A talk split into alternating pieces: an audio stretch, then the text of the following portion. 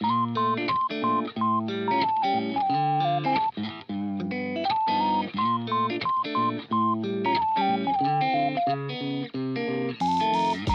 シウマラジオの林です。山地です。あのこの間さはいはい。シャークさんとうん。ほぼ八の達馬さんとうん。ジュラヤオさんジュラシック幼稚園さんと、うんうんうん。リリーさんと我々二人でさ、はいはい。中華食べに行きました。よ来ましたねままあもうちょっとむかちょっと前なんだけど、うん銀座にね行きましたね。行きましたね、うんうんうん。楽しかったです楽しかったね。ほんでなんとなく思い出したんやけどさ、うん。あのシャークさんってすげえ狂ってるよね。いや狂ってますよ、ね心の素の字のねそうそう。そう。あのーまあ変わってる人っていうのはもうあの人のことを言うんやなう多分。ん。ね。本当におもろかった。ひょうひょうと変なことしてるんだもん。そうね。勝手にジュラヨさんの小籠包と自分の小籠包を入れ替えて。あそう。何をしてんだ？よ、そうあれ結局さ、うん、ジュラヨさん気づいてないかった。てないよね。で今これを聞いたジュラヨさんはもしかしたら気づいてる、ね。今ね。あの人だから小籠包をうん。4つ入れなきゃ多分56個食べてんだよね、うんそうね。1個2個多めに食べてるかな、おかしいわあの人。うんおもろいよな。一番おかしいなと思ったのがさ、うファルケのグッドボタンのケイちゃんさんがん、うん。リホッチさんと居酒屋行った時になんかこうね、手が荒れるリホッチさんが手が荒れるからあ代わりにレモンをはいちゃんさんが絞ってあげてるっていう、あのツイッターにね。そう。うんうん。あの写真をね、はいはい。リホッチさんが上げてたん、そう。であれをさシャークさんがえらい気に入っててさ、うん。あれをなんか LINE のスタンプ代わりに使ってるとか言って あれをスタンプ代わりに使うってさ 思いつかんよな。しかも、うん。ねあのお母さんとかも全然ファルケとか知らない。人に唐突にあれを全然関係ない人に送って。るマジでやばいよ、おもろいよそうケイちゃんさん知らんかったよこれ。注意してね そうね注意して。使われてるからねあれ。うん。あの素材としてね。そう。なんか、まあ、あの顔がいいよとか言ったけど、うん おかしいようんそう。おけいさんねおけいさん。おけいさん。うそうおもろかったなと思いましたけどね。まあ。そんなこんなディスカッションラジオ始まってまいりましたけど。今回もね、えーお便りいただきましてお便り会なんですが、はいはい。うん、だいぶ間が空きましたけどもスカラジ談義ということで。ね。はい。はい、スカラジ談義というのはですね我々2人が抽象的なテーマにのっとって思うことを語り合うという、うん。まあ、ちょっと今までとはね普段のエピソードトークとはちょっと違う回になりますのでね。ぜひ皆さんもね何かのお供でこうつらつら聞き流していただけたらいいなって思う、はいはいはい。まあそういうちょっとねまあちるい企画なわけで。す そうですね。一応ちるい企画というそう。なっておりますで今回はそのねテーマとなるお便りいただいたので紹介させていただこうかなと思います、はい。よろしくお願いします。はい。じゃあお読み上げします。はい。えーラジオネーム深夜のコーヒーブレイクのあゆみっくさんからいただきました、はい。いつもありがとうございます。ありがとうございます、えー20代女性の方ですね。はい。YouTube ちょいちょい拝見しております。拝見させてもらってます、えーこんにちは。深夜のコーヒーブレイクのあゆみっくです、はい。いつもポッドキャスト楽しく聞かせてもらっています。はい。い山ます。地さんの話がいつも面白すぎてうますぎて、ポッドキャスターとして若干自信を失ったくらい尊敬しています、おおそして林さんのお母さんのような包み込むような落ち着いた相づち、うん。あれ本当に大好きです。よう最近言われますよ。言われますね。ありがとうございます、ねありがとうございます。えーお二人のラジオを聞いているとなぜかいつもうん。平日の夕方、学校から帰ってきた少年がうん「お母さん今日学校で会ったこと聞いてや」とお母さんのところへ走っていき それを聞いたお母さんが「なあどうしたんや」とエプロン姿で言っているような風景が思い浮かびます。かっこ少年が山地さんでお母さんが林さんです、っうん。そうなんですか。そうなんですか。て思ってらっしゃるわけです、えー山地さんのトークが本当に大好きで、うん。お腹が、えーよじれるほどいつも笑ってしまうのですがはい。林さんの相づちは相づちで山地さんのパワーを最大限に引き出していてあの林さんの優しい相づちがあるからこそこの番組はこんなにも素敵になっているんだろうなと最近よく感じます。ほう。あなんかあれやね、ま、モッツァレラチーズと蜂蜜みたいな 相性がいいみたいな、うん。引き立たせ合ってるみたいな。引き立たせ合ってる。へえ。ありがとうございます。すいます。みませんね。いつもお母さん聞いてくれてありがとうね。そう ありがとう。そうね。ねどうしたんや 嫌やな。そんな構図だと思われてるのか それは嫌だな、はい、そう。若干なんかこう、ね、分析されてましたねなんかねありがたいですけど。えーさて前置きが長くなりましたがえうん。前々からスカラジにお便り送りたいなと思いながら、うん。何について送ろうって悩んでたんですけどうん最近質問したいことが思いついたのでお便りを送らせていただきます。おお。お二人は日々の出来事偶然だと思いますか？それとも必然だと思いますか？私は必然だと思っていてうん。何かで成功しても失敗してもその結果はそのまた次の結果のための扉道に過ぎないと私は思っています。だから失敗してももしくは縁がなくてもうんこれは通るべきルートだって切り替えてますし、うん。成功してもこれは通るべきルートだと自信を持つようにしています。うんうんお二人はどうですか？どう思いますか？ちなみに私は神様などはあんまり信じておりません。うんうん。都合のいい時にだけ頼らせてもらってます。うん長文失礼しました。これからも更新楽しみにしておりますということで。ああありがとうございます。ありがとうございます。いやーいいなんかすごい整理された文章でしたけど めちゃくちゃ分析されてました ちょっと気恥ずかしいですけど。ねえ深夜のコーヒーブレイクのアイミックさんですね。はいはい今や新進気鋭というかね。そうですね。溶け込むの早ない。うん早いよね。最近だって始めたんですまあよねまだまだ多分ねでしょ、うんまだまだというか、うん。うん本当に最近のってイメージがあるけどもうめちゃくちゃファンがいるってイメージで、でいろんな方と仲良くしててね。そうね。すごいなと思うんですよ、うんうんうん。それこそお二人のお人柄だと思うんうんですけど、うんうんなんか俺はあの師匠って言われてねえあんたいなんかいつの間にか弟子ができてて あの相方のミレイさん。そうそうだよね。まあちょっと深夜のコーヒーブレイクもちょっと近いかもね。あまあまあここまで極端ではないかもしれないけど、そうね。アイさんが結構パッと喋ってて。喋っててね、うん。ミレイさんがそれを聞くっていううん。形ですけどね、大体。っていう構図が多いかなと思って、うん。まあねなぞらえるとあなたはミレイさんの師匠になるわけそうですか まさか相槌道場の門を叩くとは思ってなかっ開いた方じゃない？開いた方どっちかっていうとね。た、ええ思ってなかったですけど。えね。え俺まあまあもうそこそこ1年そぐらいになるんですけどそうですね。ね、うん。1年経ってあの弟子ができると。はまさか うん恐縮でございます。ね。友達としてぜひよろしくお願いします。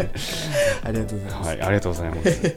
ということでなかなかまたこれも掘り下げがいのあるそうですね。クテーマですね。うん。日々の出来事が偶然か必然かっていうことで。なるほどね、難しいよね。これどうす、うん。どうしましょうか、そうですね。どうだと思います？僕はううんんとあゆみっくさんと同じで必然だと僕は思ってますね。ほうほうほう、うん。これはあの最近になって思うようになって実は、あのラジオを始めてからなんですよ。ほまあ山地と、うん。まあ、今相方としてやってますけどうそうね。そう、うん。あのまあ、まあ。今はちょっと親子ですけども 俺がね、うん。お母さんみたいになってますけど、そのまあ2人でやるってなったらさ、まあ、僕からあのラジオやろうっていうふうに初めあの初めは言ったんですけど、うんうんその時にその相方を選ぶ時に、うん。その山地をねあの、まあ、一緒にやろうかっていうふうに、うん。あのさせたんですけどうんはいはい。なんか山地を相方として選ぶっていうのが、なんか偶然のようで必然だったなっていうのが、は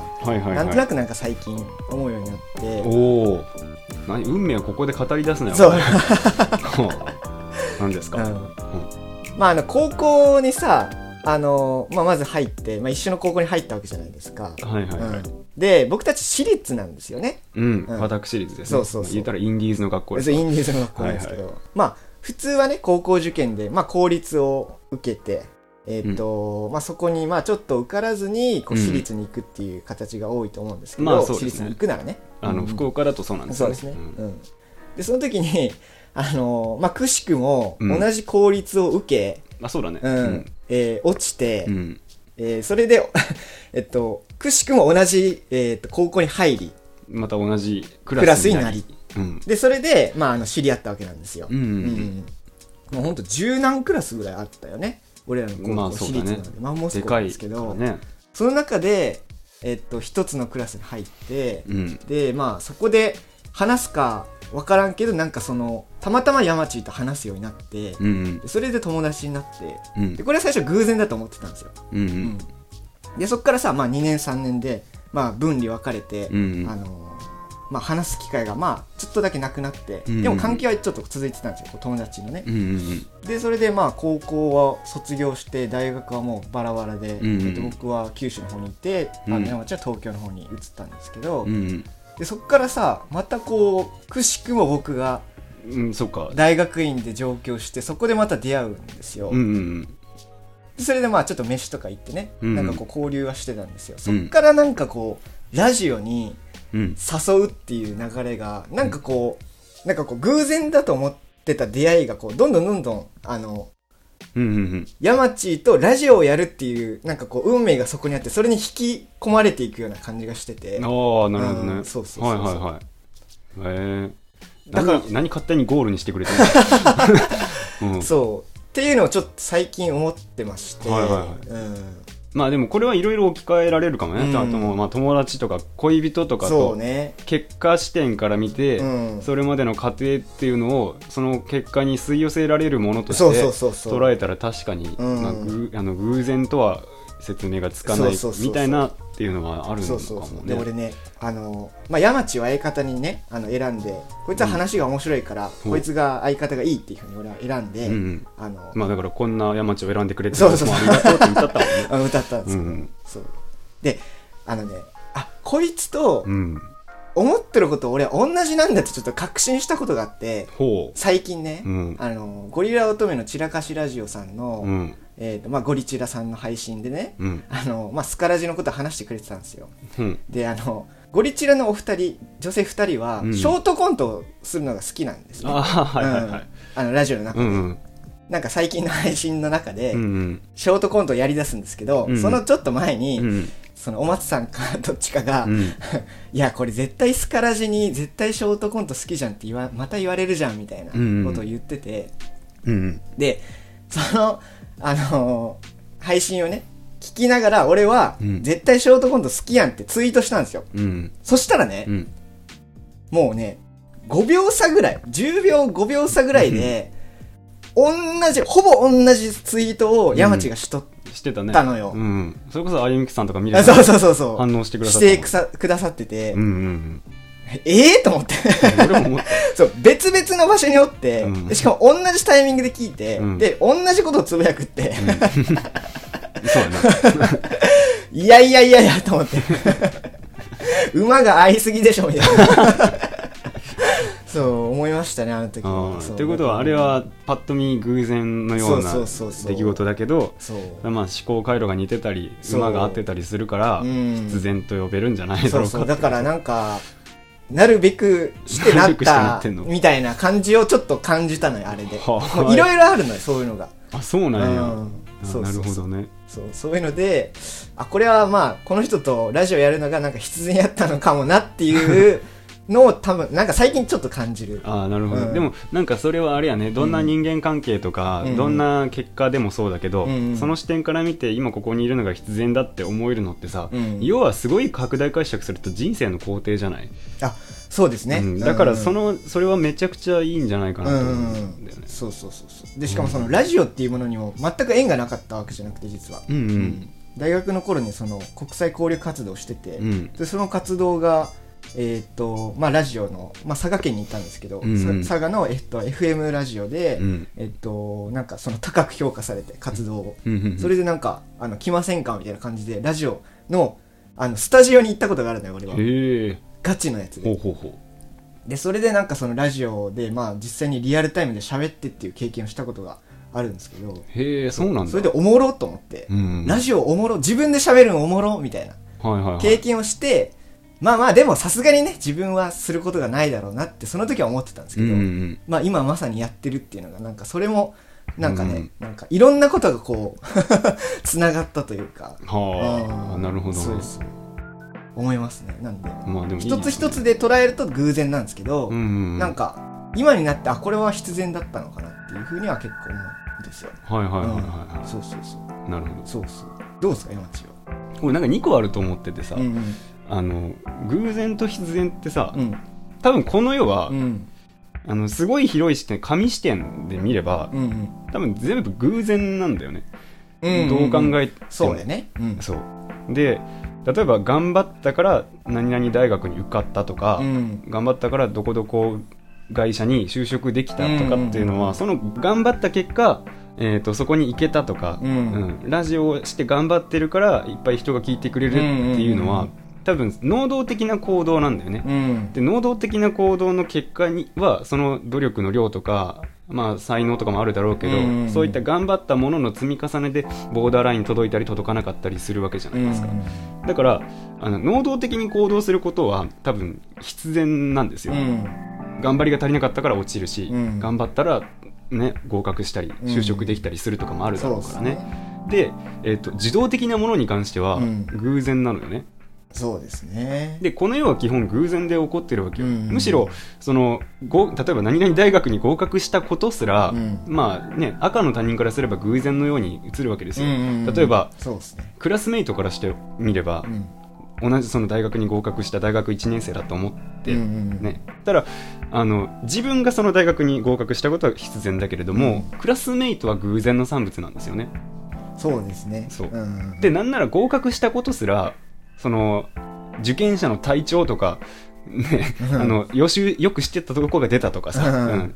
ね、全然してなかったところが出たから落ちたとか、で合格したっていうその自分目線の一本道をたどれば必然なんだけど、うん。その周りを取り囲んでるのはあまたの偶然なわけですよ。確かにね。でもっと言うと受動的なものに関しては例えば不意に車が現れて、うん。交通事故にあって、うん。例えばじゃあなんか下半身が動かなくなりました、うん。これが必然なわけがないじゃないですか、うん。どんなに気をつけてても、うん。そういう災害とか降りかかってくるかもしれないでしょ、うん。これは大きなことですけど、うん。まあ、街行く通行に信号がたまたま青から赤に変わった。こういうのは多分偶然の連続なんですよ、うん。受動的な場合っそうてですねだから、うん。物事の捉え方が多分違うんじゃないかなって思うんですよね。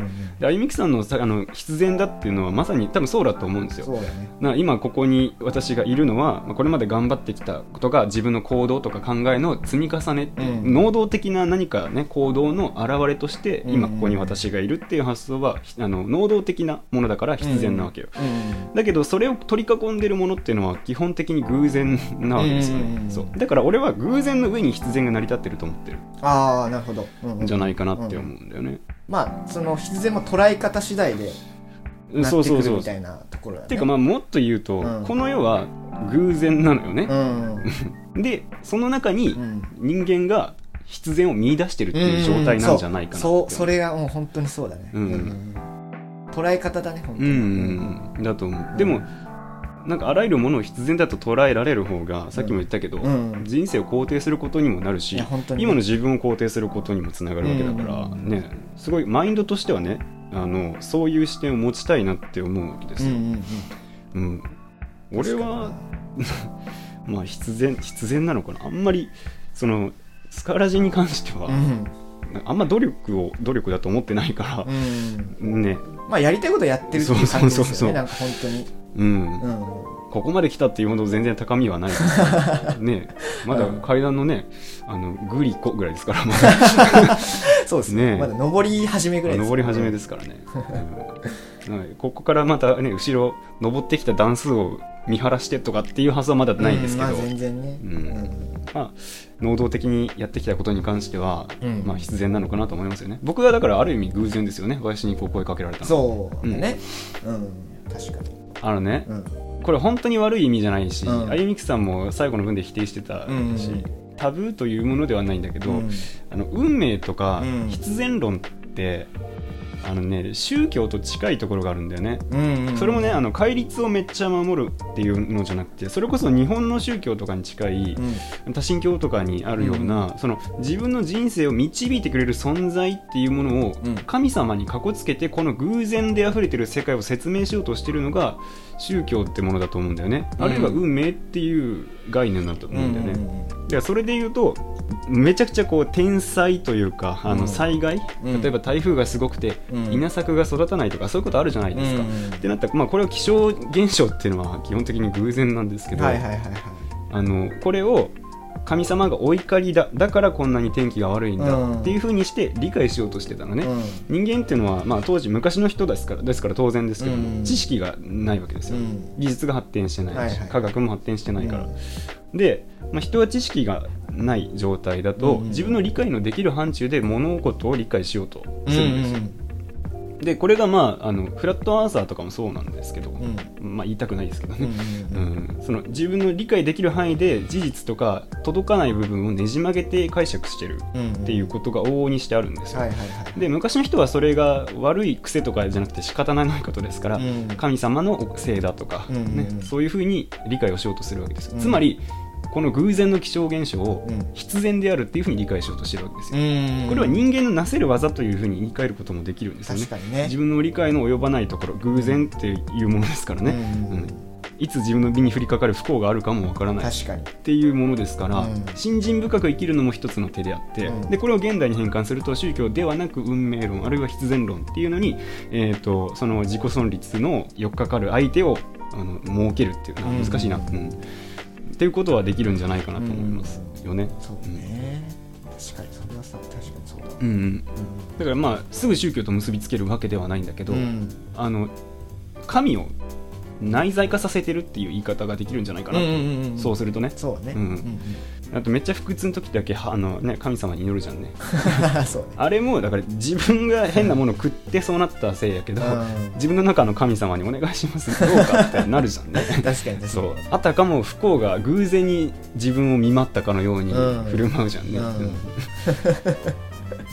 だからこれまあね捉え方っていうのものだと思うし、うん。それは個々の東西変わらないんじゃないかなっていうふうに思いますよ。ううんん。じゃあまあ山地はうん。ってことは必然っていうものを偶然か必然かっていうよりかは、うん。もう本当にもう偶然のでできてるっていうこれは偶然でそうできてる。うん。んだけど、うんうんうん。もう本当に捉え方によって必然に変わるっていう、例えば料理で言うとさ、うんあのなじゃあなんだトマトパスタ作ろうと思います、ん。茹で時間は5分って書いてある、うん。レシピ見たら何は小さじ1杯、うんうん何は、えー、とトマト缶は何グラムとか書いてあるわけじゃないですか、うんうんでそれ通りに作れば、うん。じゃあ、えー、とアラビアータっていうパスタがあるんですけど、うん。できるじゃないですか、うんレシピ通り。にだけど、うんあのこのこ皿に盛られた赤くてトマト色で野菜とベーコンとかが入ってちょっと辛いパスタのことを俺らはアラビアータって呼んでるから、うん。アラビアータを作ってアラビアータができるのは必然なんですよ、うんうんだけどめちゃくちゃ、ま、あの解像度を上げてみるとさ、うんうん。あの毎回小さじ1杯でさグラムで測ると絶対同じ量になるわけないじゃないですか、うんうんうん。水の量だって茹で時間だって。にまちまちやと思うよ。コンマ1秒違ったら茹で時間がちょっとは違うでしょ、うん。柔らかさが、うんうん。だからあのなんだろうね一個一個めちゃくちゃコアに見ていくと二度と同じパスタは作れないのよ。そうですね、うなんだけどなんとなく人間ってここら辺からここら辺までアラビアータとしてるのようん。わかる。めちゃくくちゃまずくしょっぱくできても、はいはいはいはい。茹で時間が長すぎてべちゃべちゃになってもアラビアータはアラビアータなのよ。うんでなんとなく同じな同じものができたっていう発想なのよ。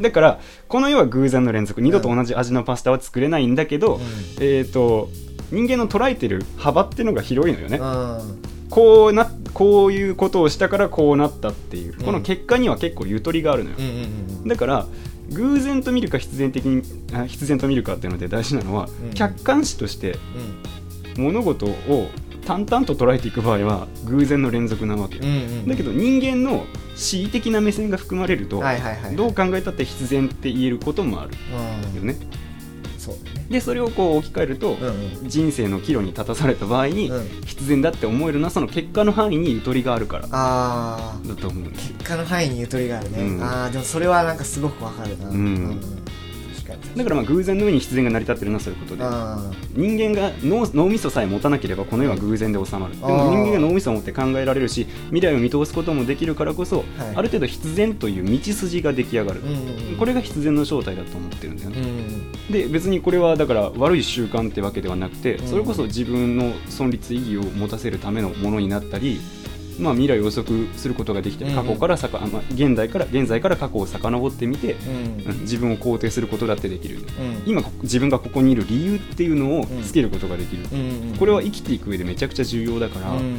必然論っていうのはな人間が勝ち取った考え方なんじゃないかなっていうふうに思ってます。そうだね。うん。確かに、うんだから本当にもう、まあ、最初に言ったようにその本当に人生の捉え方で肯定してる考え方だよね、本当に、まあ、こうって否定することもできるんだけど、だからまあ、うん。うん、ただ人間はそういうものが欲しい。やっぱり人間だって全知全能ではないから、ね。やっぱり理解の及ばないところっていうのは、うん。そうなるはずだったって片付けておいた方がいい、うんうんうん、うん。確かに、うん、片付けといた方がいいって感じだね。うん、だからまあそういうものなんじゃないかなって思いますよ、なるほどな、うん。あでもちょっとなんか自分のその偶然と,、えー、と必然のうん。捉え方がちょっと変わったかもそれちょっと聞いて、うん。うん。確かに偶然だわ。まあまあ偶然ですよね、うん。あの時高校入試の選択肢の「う」を「A」にしたら合ってない可能性だってあるわけですよ、うん、それだけ本当にね、ううん。んなんかそのまあえっと、点数に左右されて、俺は受かってたかもしれないし逆に山地が受かってたパターンそうそうそうそうそうそう。だけどまあ必然と捉える方が、うラジオやっててよかったなってなるしね、うん。うん。頑張って勉強してよかったなってなるん、し。そうですね。うん。まあ捉え方の問題だと思いますし、うん両方を都合のいいように使っていい。それが人間のなせる技だと思いますよね、うん。でまた二極化はできないなと。どどっちで釣ったと思いますかっていう質問ああだからそうだね。こっちですドンって言いたいけど、うん。そうじゃない、うんうんそれこそ都合次第、う んそうだね。うん、結構いい加減なものでいいと思います。こうやって使い分けていくことうんいい加減に自分の矛を収められたらうんそれでいいんだと思います、それは僕たちが、えーうん。勝ち取ったそのスキルみたいなもうん。ので、それこそ皆さんが聞いてくれてたりあゆみきさんとかね、うん。みげさんが聞いてくださるのも偶然見つけてくださったわけですそうですよね。だけどまあなんか面白いと思ってくれてるうん。とすれば、うん。俺らは面白いものを作ってるつもりだから、うん。まあ面白いと思ってもらえるのはまあおごってますけど必然って言えなくもないじゃないですか、うんうんうん。これは俺頑張ってるから能動的な行動だからん。必然だと思えるわけでうんす、でもねあゆみきさんたちに見つかったのは偶然っていうことも言えますよね。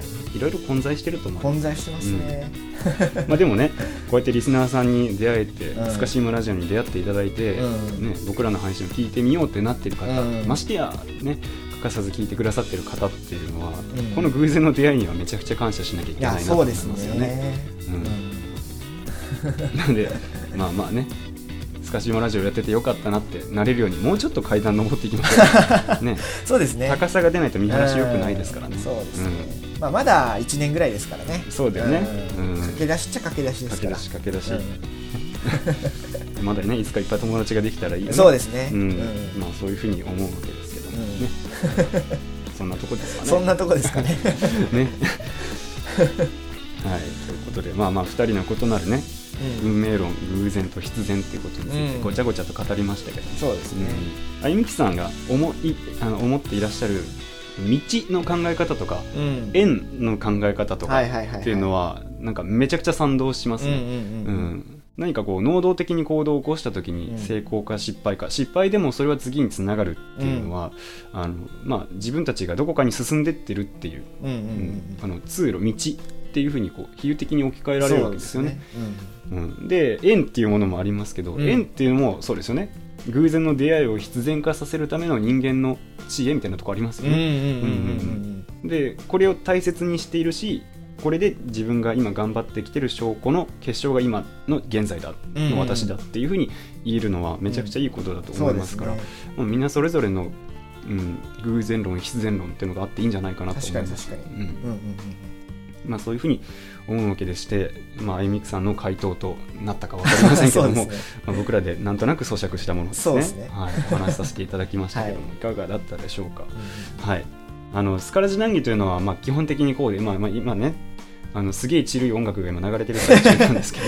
そうね。BGM で流れてますけど。流れてますよ結構ねこういうの欲しがってたというか、うん。めちゃくちゃ、ね、抽象的な話題でそうですね。何かこう考えられませんかっていうのをお待ちしているので、まあ、ぜひねあの僕らに質問とか、うん。ね、あのネタ提供とかそんなのもお待ちしておりますけどスカラジ談義のこの項目あのうん。Google フォームにねあるんですけどそういう項目が。はい。なんかもうこういう感じのねすごい抽象的で考えがいのあるような、ね、お二人について喋ってください。そんなやつで全然大丈夫です、ね、結婚観とかでもいいですしそうですね。うん。うん。人見知りとはとかね。人見知りとはね。ううんん確かにそういうのもね。人の性格とかね、うん。あと見た目と,、うん。えー、と性格は比例するのかとかね、うん。なんかそういう結構なんだろうな深掘りしがいのあるようなテーマっていうのをね、うん。なんとなくお待ちしておりますのでね。まあ、こういう会が好きだよって方は Google フォームの2個目の方ねスカラジ談義でお便りを送ってくださるといいかなと思います、はい。今回のみきさんのはめちゃくちゃね考えてて楽しかったのよ、うんうんうんううん。ん、だから本当にいい焚き木をくれたなと。そうですね、まあ、前回のねあのスカラジ談義初恋の方も聞いていただきたいんですけどたまにこういう回があるといいんじゃないかなっていうふうに思ってそうですすまのでね。ちょいちょいは話にしていきますので、ね。はいスカラジ談義の方もぜひね、えーお聞きくださればと思います、はい、お願いします、はいということでまあこんな感じですけども今日は、えースカラジ談義と称してあゆみくさんからの SCB 沼深夜のコーヒーブレイクのあゆみくさんからいただいたお便りを紹介してまいりました、はいはいということで、えーここまで長々お聞きいただきありがとうございましたありがとうございますお相手はスカシウマラジオ山地と林でした、はいまた次回お会いしましょうさよなら